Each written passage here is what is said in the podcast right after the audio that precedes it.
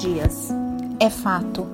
E por mais que este acontecimento pareça óbvio, é comum sentirmos uma certa aflição quando as dificuldades do dia parecem brecar o tempo, mascarando a sensação de renovação.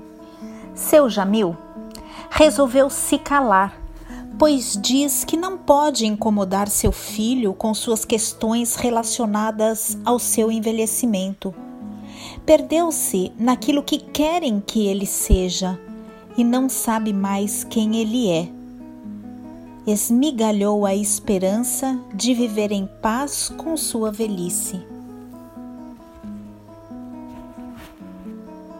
A vida acontece em ciclos, de um vem e vai que ora nos amedronta, ora nos acalanta, e é nesse ir e vir que nosso coração dá o tom do compasso de suas batidas.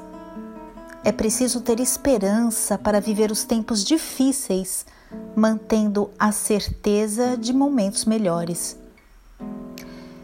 E o que era aflição, com tantos nasceres do sol, torna-se calmaria, e assim a vida segue. Pobre daqueles que veem a vida como se usassem anteolhos iguais aos colocados nos cavalos, numa tentativa de restringir seu alcance de visão. Não há esperança que sobreviva. Não há paisagem que possa ser encontrada com tanta limitação. Seu Jamil sabe bem disso. Ao pensar nas velhices, gosto de imaginar o conceito da psicóloga Maria Célia de Abreu, que no seu livro Velhice uma Nova Paisagem nos fala destas mudanças de cenário que vamos conhecendo ao longo do viver. A velhice para Maria Célia é nada mais do que uma nova paisagem que pode ser vibrante ou turva como iremos enfrentá-las? Essa é a questão. Tenho estado mais atenta a essas mudanças de paisagens, mas mantenho minha visão com o máximo de amplitude possível. É preciso ver longe para conseguir vislumbrar paisagens futuras. Alguns se contentam com tão pouco enquanto outros, satisfeitos com o que têm, param de desejar novas conquistas. E o que é muito se torna tão pequeno. Seguem a vida acomodados na paisagem conhecida sem fazer um movimento sequer para mudar algo. Como está, fica. Vivem a vida como se estivessem brincando de estátua. Não, eu não quero isso para mim. Não quero também envelhecer como seu Jamil, que resolveu congelar-se na sua própria velhice e ali, congelado, espera a hora de morrer. Cultivo a esperança de viver novas paisagens a cada passo que der rumo aos meus desejos. Tenho me arriscado, tentado sonhos novos. Busco transformar meus sonhos em algo coletivo e que possa ser maior do que eu sozinha. Nessa busca, criei um personagem que se chama Esperança.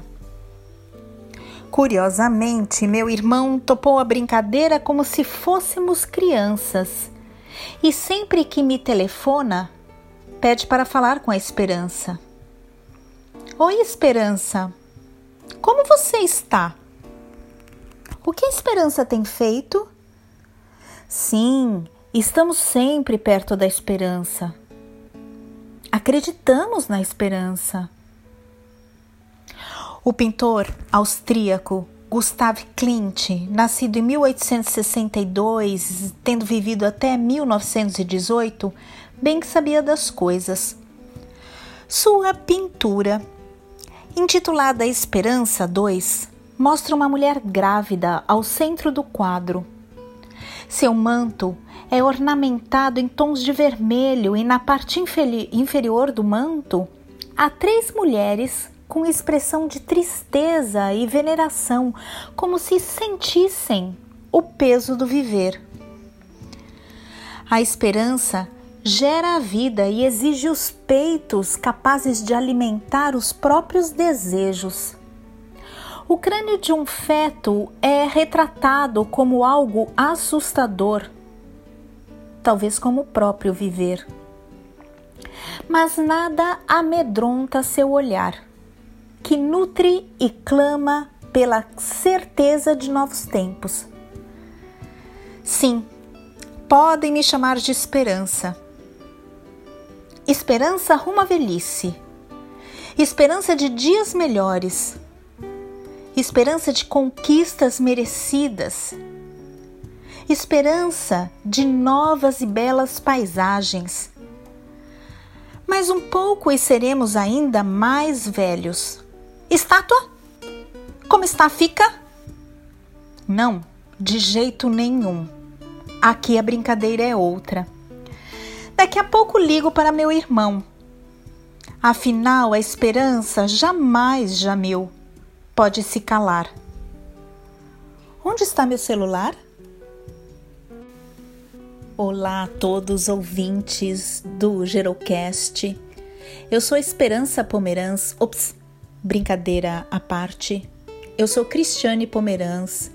Eu sou arte terapeuta, idealizadora do Faça Memórias e do Faça Memórias em Casa que é uma nova conduta para intervir a favor das velhices com problemas de esquecimento.